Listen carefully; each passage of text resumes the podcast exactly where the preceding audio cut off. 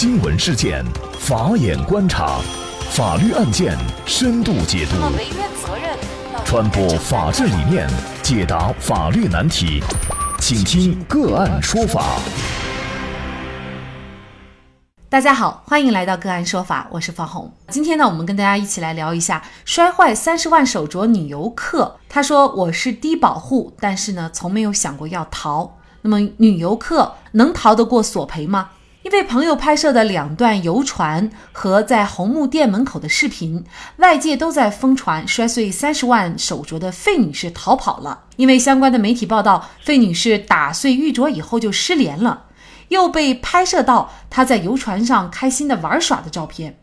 一时间，大家之前对费女士的同情之心也转变为质疑，甚至是嘲讽。最近啊，红星新闻记者对费女士进行了专访，对于外界质疑费女士逃跑不想承担责任的说法，费女士表示，她并没有逃，也没有失联，除了回江西坐飞机，她至始至终都没有关机。而十一号中午，费女士再次回到瑞丽，也是她直面现实的证明。对于费女士事发以后第三天就回老家江西的问题，费女士表示，和她一起出来玩的老总病了，那么加上呢，他家里面还需要有照顾的老母亲，他也没心思玩儿。因为呢，老母亲当时啊是听说费女士摊上这样的事儿呢，就把手给烫坏了，所以呢，他就订了六月二十九号的机票。回到家期间呢，他说商家也没有跟他联系过。平时二十四小时都是开机的，仅仅是在飞机上关过机。那么费女士的家境到底怎么样？是否有能力来赔偿鉴定价值为十八万的玉镯呢？费女士告诉记者呀，在九年前，她的丈夫因为车祸成了植物人。当时呢，她把家里的房子全卖了，花了一百多万，也没有把他给救回来。那么当时儿子还是未成年，母子俩呢生活也挺困难的。在二零一三年呢，费女士就被列为低保户。那现在呢，每个月是获得四百多块钱的救济金。但是呢，费女士也不想让大家因为这些事儿同情她。玉镯的赔偿，费女士能逃避得了吗？尽管大家质疑费女士是低保身份，那么如果费女士真的如她所说家境贫寒，法院会因为费女士家境困难而判决费女士少赔或者是不赔吗？费女士赔不起的话，又该怎么办？那么就这一系列的相关问题，今天呢，我们就邀请到云南大韬律师事务所李婵娟律师和我们一起来聊一下。李律师你好，听众朋友大家好，感谢李律师。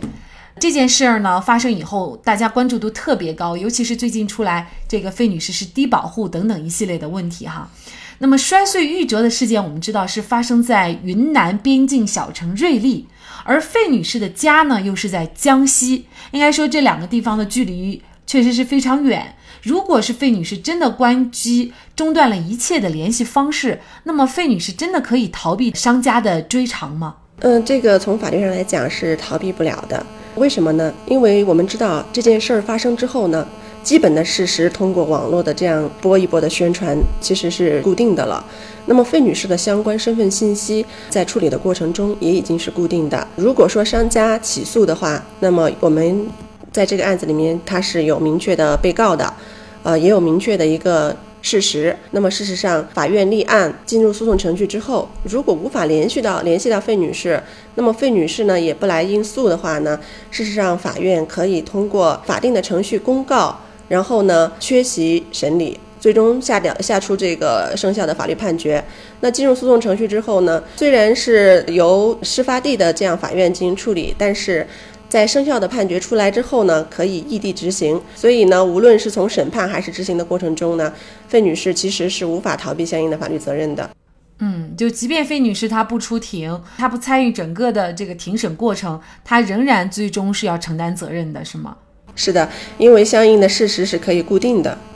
只是说他如果不出庭为自己做一些就是商家有过错的辩解，可能还对他不利了。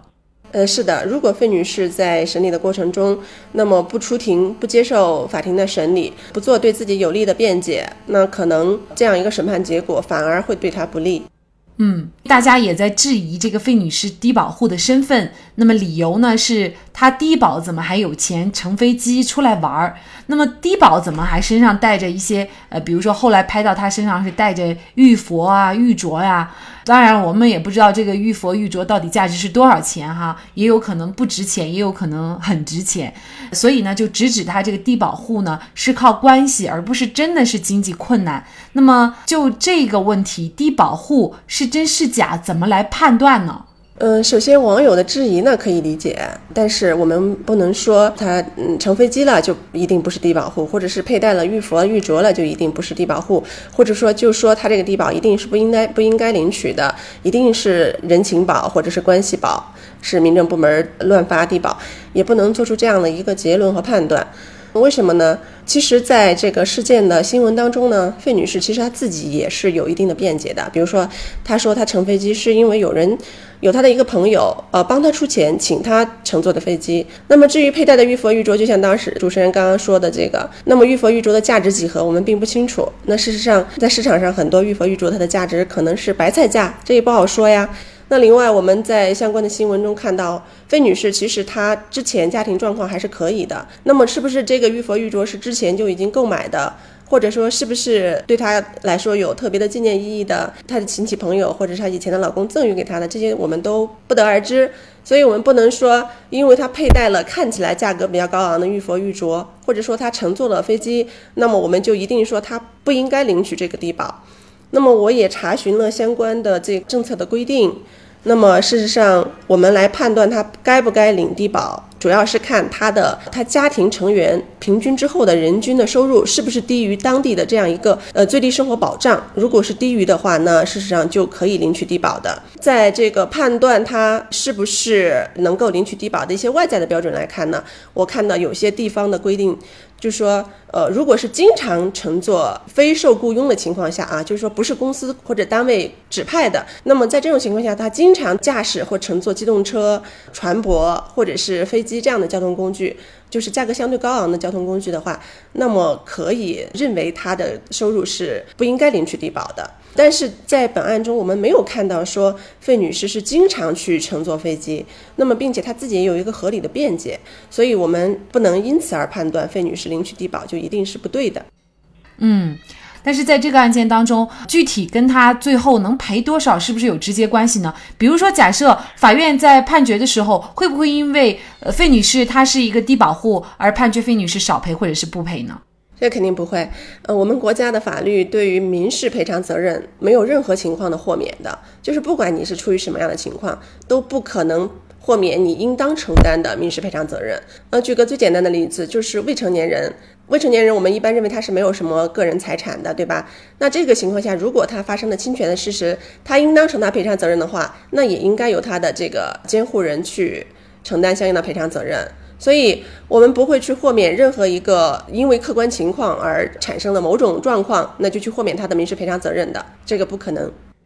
那么，如果是说他真的像他自己所说，家境贫寒又是低保，呃，即便判赔了，因为我们知道这个呃玉石估价呢是十八万，先不管这个估价中不中立、客不客观，但是呢，这个玉镯的价格是不低，他如果真的是赔不起怎么办呢？赔不起的话，这是一个执行的问题，也就是说，法院一旦判决他赔偿多少，那么费女士超出了费女士当下的这样一个赔偿能力。那么商家其实可以申请法院强制执行。那么在进入法院的强制执行程序之后呢，如果费女士当前确实赔不出这样的一个数目，那么法院可以暂时终止执行。那么这样的一个判决其实是跟随费女士一辈子的。那么一旦日后他出现了财产的线索，或者是有能力来承担这样一个赔偿了，那么法院可以恢复执行，重新让他赔偿。那么在进入执行程序之后呢，执行的法官呢也会去调查费女士的相关的财产线索，看看她是不是有可执行的其他财产，比如车辆啊、房屋啊、其他有价证券啊、股权啊，诸如此类的东西。如果发现有相应的线索，那法院都可以采取强制执行的措施的。呃，像这个案件当中啊，这个费女士就说她自己的儿子也表示，就是说这个钱她一定会赔。那么。他儿子也愿意打工来赔，那么他母亲呢，也希望他能够赔。比如说，他的儿子，他的母亲有义务给他赔吗？替他赔吗？费女士的母亲和儿子在法律上是没有义务帮助费女士来赔偿的。那也就是说，在法律上，我们认为一个公民、一个自然人，他就是一个独立的个体。那么未成年人，那么在未成年的情况下，没有财产、没有赔偿能力的情况下，由他的监护人代为赔偿的情况之外，那么其他的情况呢？事实上都应当由责任人本人用自己的财产去赔偿。那么以前我们有一个说法叫做“父债子偿”，或者说“子债父偿”。那么事实上，一旦他呃，满了十八周岁，成为了一个有独立民事责任能力的这样一个公民，那么事实上就是他自己的财产，用自己的能力来对外承担相应的民事赔偿责任，不会牵连到其他人。那么在本案中，他的母亲表示愿意赔偿，儿子也表示愿意，不管打几年的工，我都愿意帮母亲把这个责任给赔偿掉。那么事实上是他们自愿的一个行为，那么法律对此并不予以禁禁止，但是它并不是法定的义务。不管怎么说哈，那么至少从费女士她自己的这个说法来说呢，她的情况呢确实是不太乐观，然后呢，她又要面临这样的一个突如其来的一个赔偿。但是不管怎么说，这个玉镯确实是他打碎的，只不过是他应该赔偿多少的问题，商家的责任又占了多少的问题。那么有这样的一个情况，也必须要面对，逃是肯定逃不过的。嗯，所以呢，这个事儿，我觉得费女士她只能是想办法面对，然后呢，最终通过各种方式来做一些赔偿。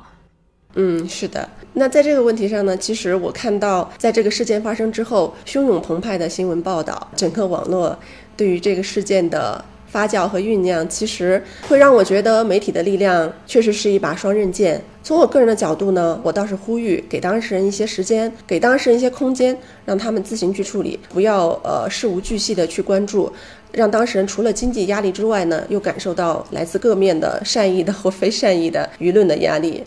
确实，我觉得从这个角度来说呢，李律师说的很有道理哈。因为费女士呢，她也在说，说她又没有杀人，又没有抢劫，为什么她就当时她一张就是可能是强装欢笑的一个表情被拍了出去，然后呢就受到了舆论的多方指责，哪怕出去买个菜都有人在背后指指点点。既然费女士也做出这样的一个表态，那我们也相信双方呢会做一个很好的一个解决。那另外呢，费女士也必须真诚的来解决这个事情。如果她是隐瞒了自身的财产情况，或者是虚构一些事实的话，那么在现在的网络监督情况下，应该说这样只会使自己处于一种更加不利的局面。好，那在这里呢，也再一次感谢李婵娟律师。大家如果想获得我们今天节目的图文资料，那么可以关注我们个案说法的微信公众号。您输入低保户，低保户就可以获得我们今天节目的推送了。同时呢，关于商家在这起事件当中到底应该负多大的责任，